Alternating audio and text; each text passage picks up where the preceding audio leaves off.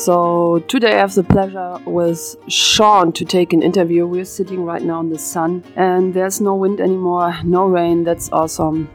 Would you uh, do me the favor to introduce yourself? What you're doing? Where you from? I'm from Scotland and England and Germany. I was born in Germany. I'm Scottish and English blood. Uh, Where in Germany? in Soltau. Soltau. Ah, And uh, after six months, I, I went- I moved to Scotland when I was a baby, and I moved all the time when I was a kid. Because my dad was in the army, and now I'm an adult. I cannot stay for too long in one place okay. for more than two years or three years because my whole childhood I move. So now I have to. I if I feel comfortable, too comfortable in a place, and everything is going good, then I have to leave and start again. Nice. So, um, what do you do for a living? I'm a chef. Yeah. Pretty good chef.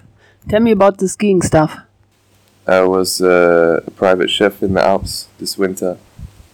A lot of fun, a lot of jacuzzi parties, and uh, breaking bones, uh, and a bit of cooking.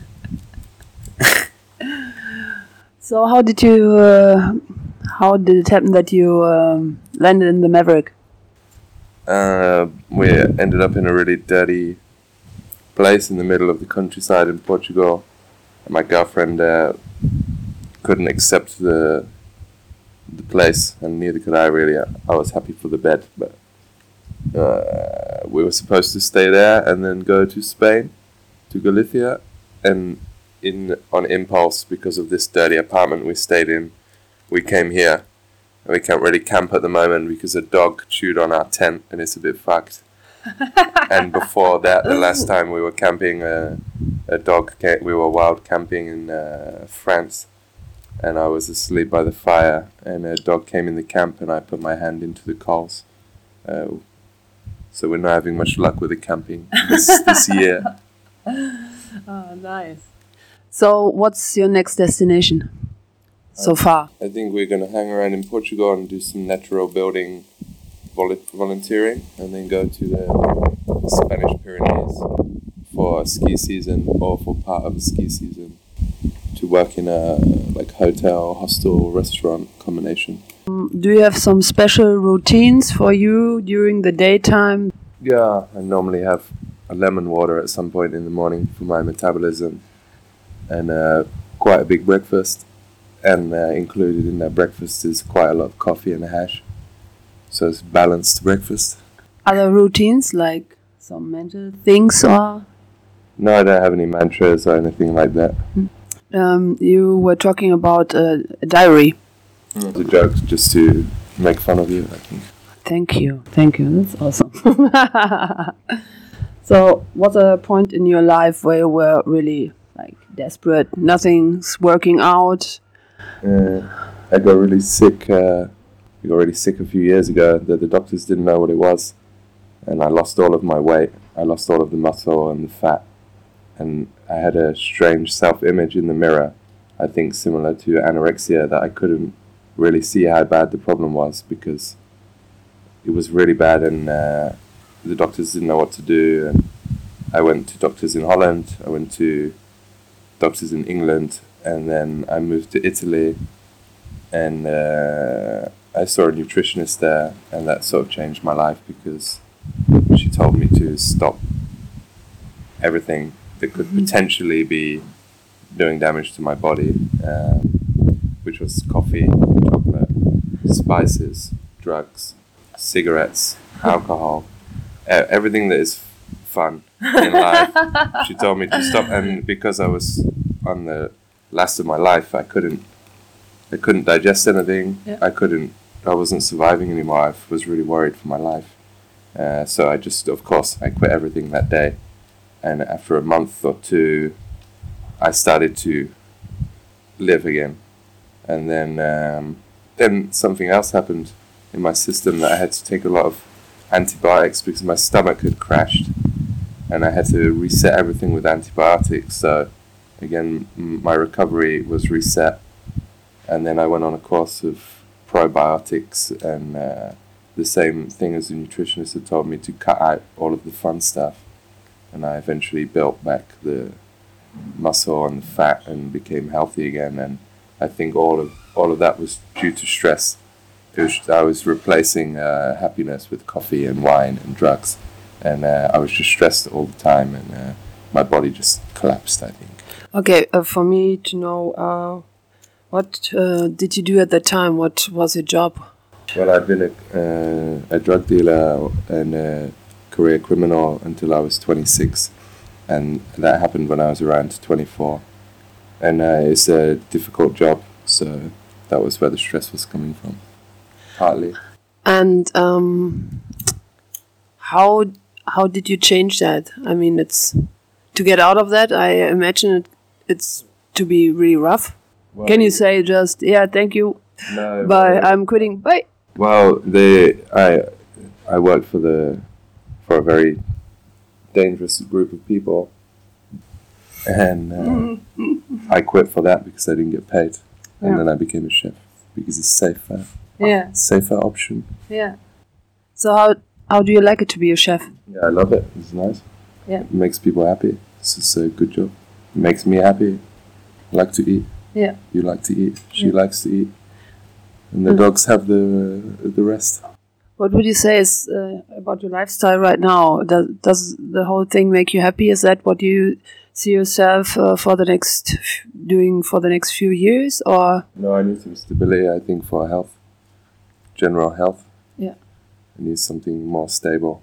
So, the life of the road will hopefully lead to some uh, something stable. I had stability in Amsterdam, but it was the wrong place to be stable. So, so? for a new area, What do you Yeah. what do you think is the purpose of life? I don't know. Uh, What do you think is your purpose of life? I don't think there is a purpose of life. I Don't really have an answer to that question because it changes all the time. I don't think I have a place in the world to do something. Okay, if uh, if we think about uh, money doesn't matter, you you you have a lot of money. What would you do? And you cannot fail. What what would you do with your life? Farming, just farming the land, farming and growing. Yeah, What would you do for other people? cooking, farming and growing, and massage. Oh, massage. That's a good thing. Yeah. That's about it, I guess. I can't do much more than that. Nice.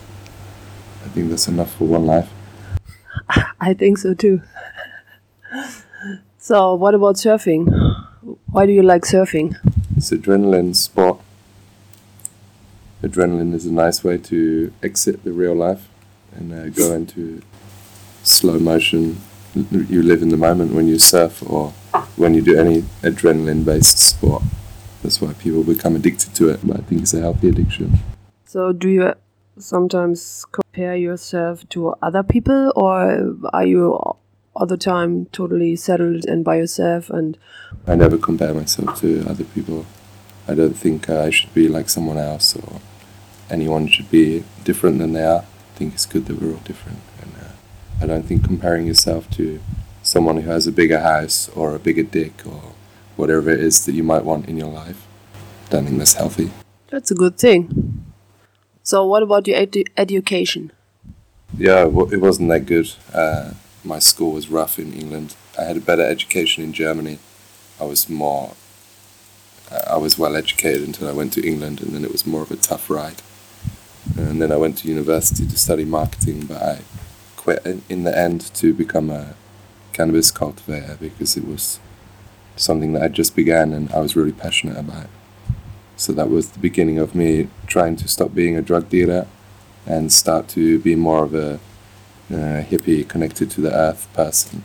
That's what growing weed did for me was make me less of an asshole because before that I was a bit of a asshole fighting a lot and uh, having lots of problems in, in life so it was a good change.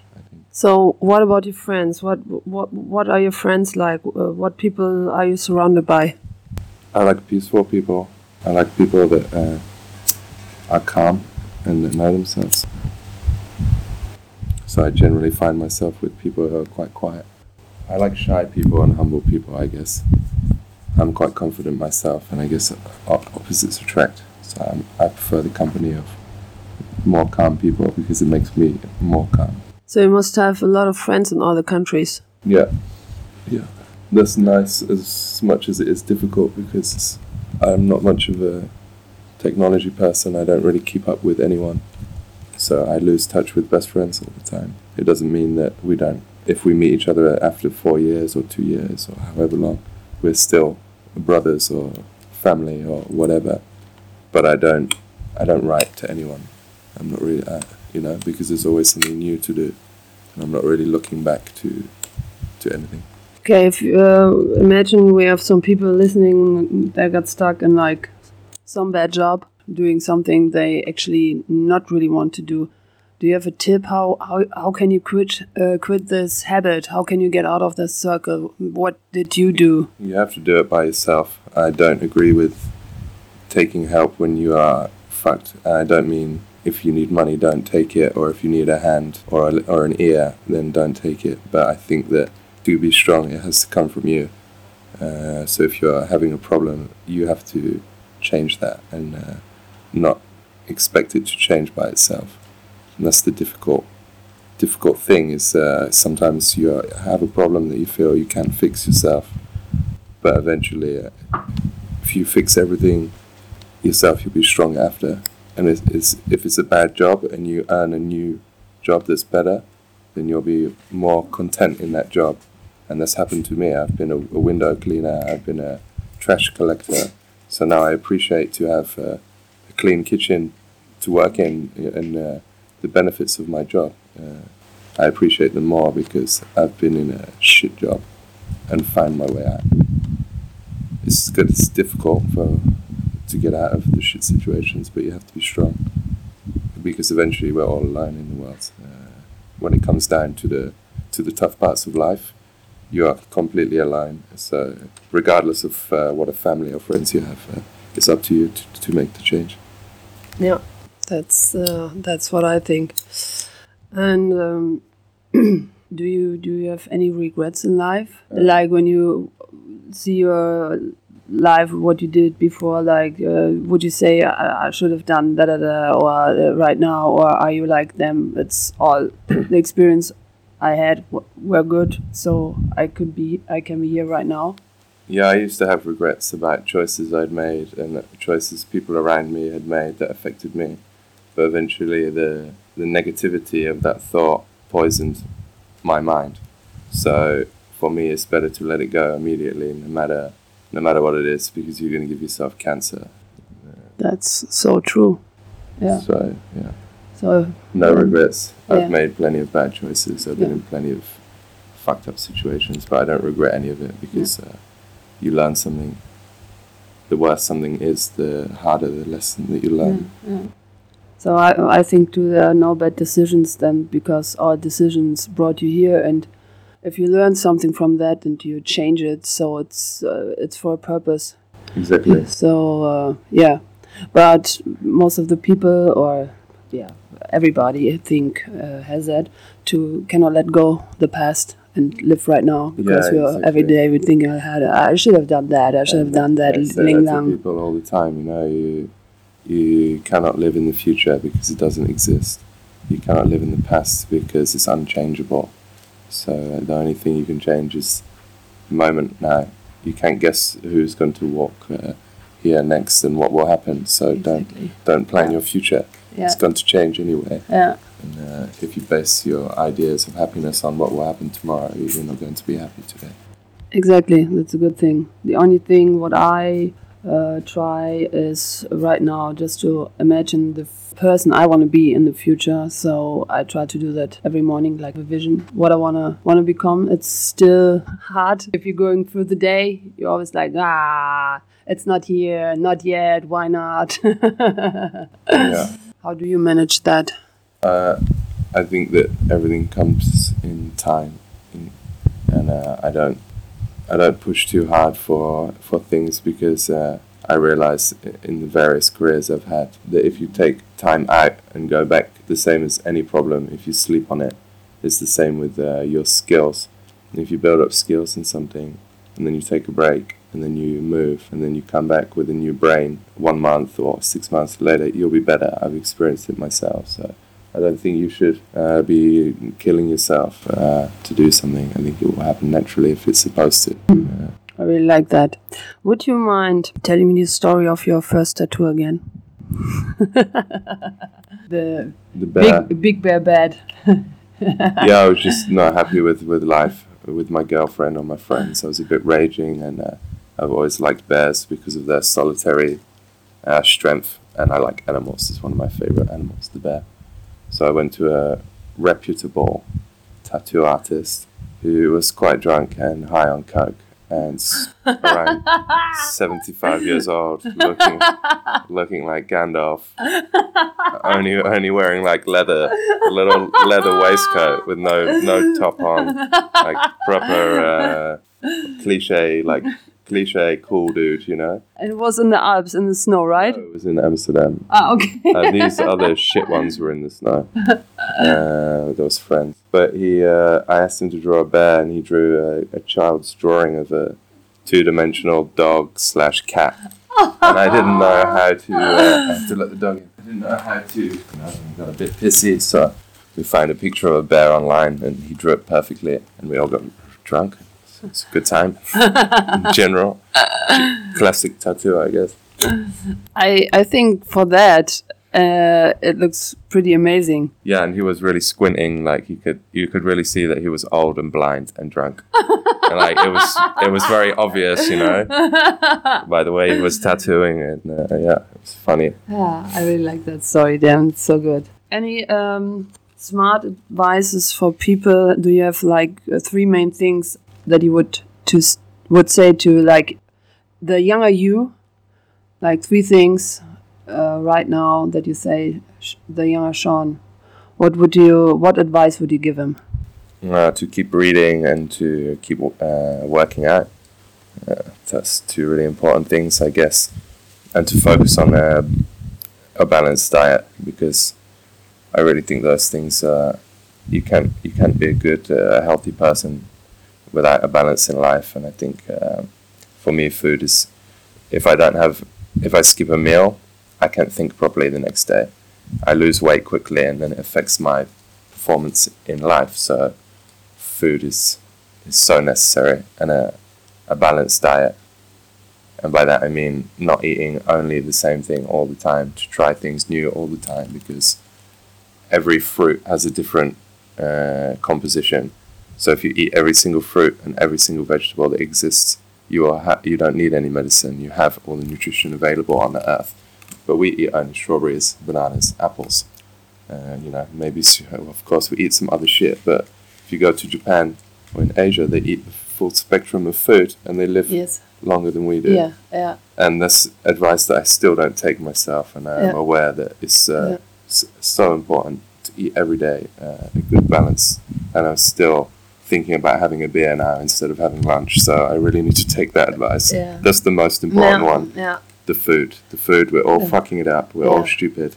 Yeah, because and, uh, we're made out of this food. If you're you're just eating shit, you're becoming shit. It's yeah. it, it, I mean, it's in your body. So. And we feel like we're in too much of a rush uh, with the new the new way of the world. Everything's in a hurry. Everything has to be now.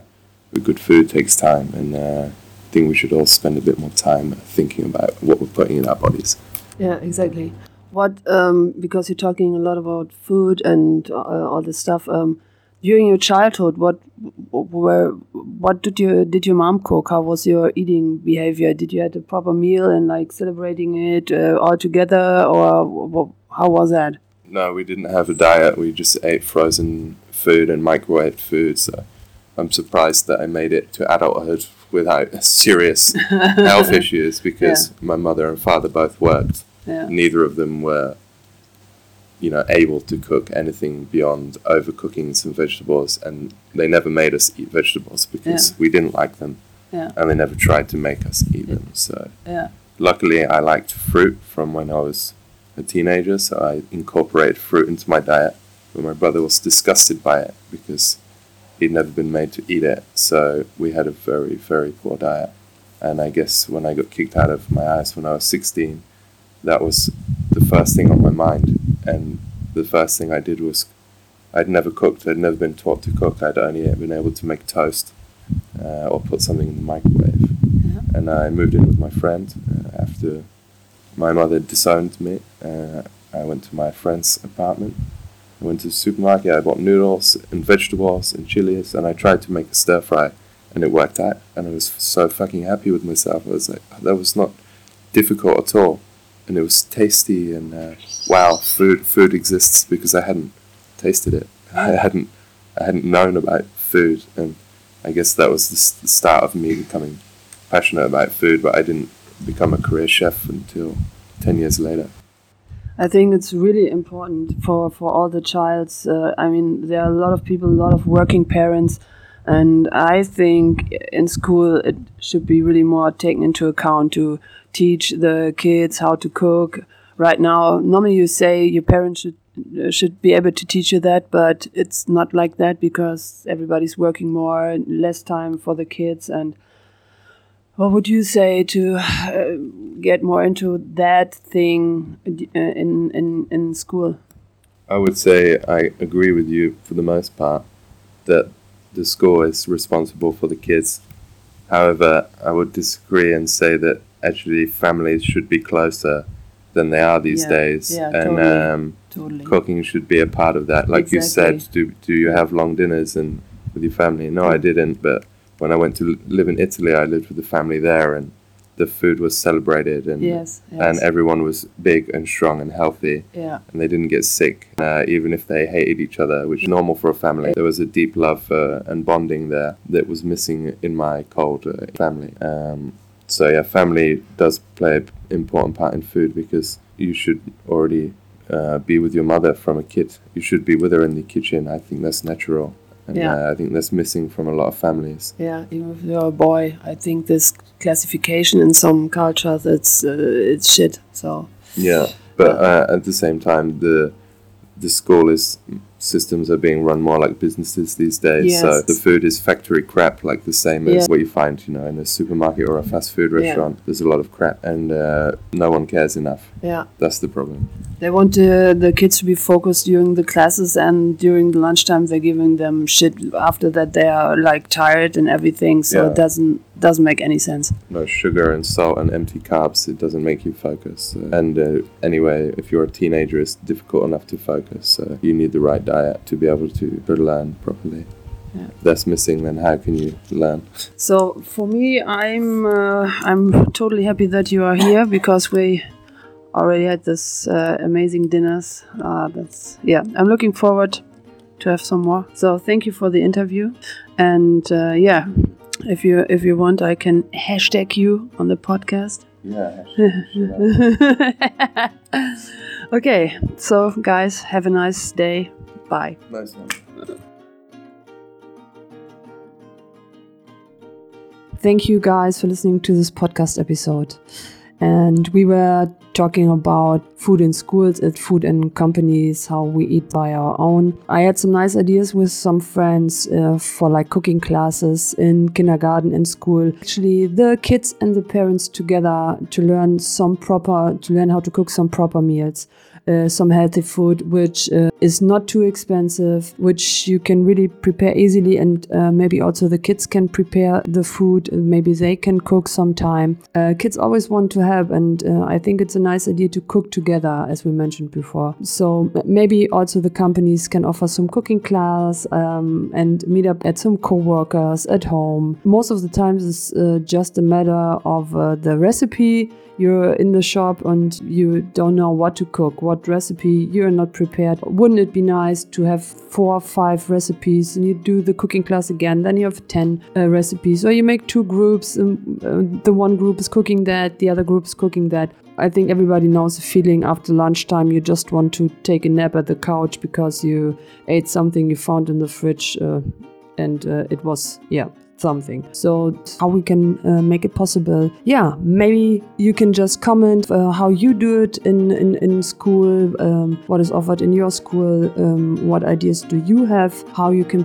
prepare some healthy food for your kids, and yeah, would be nice. So thank you for listening, and um, hopefully see you in the next episode. Bye bye.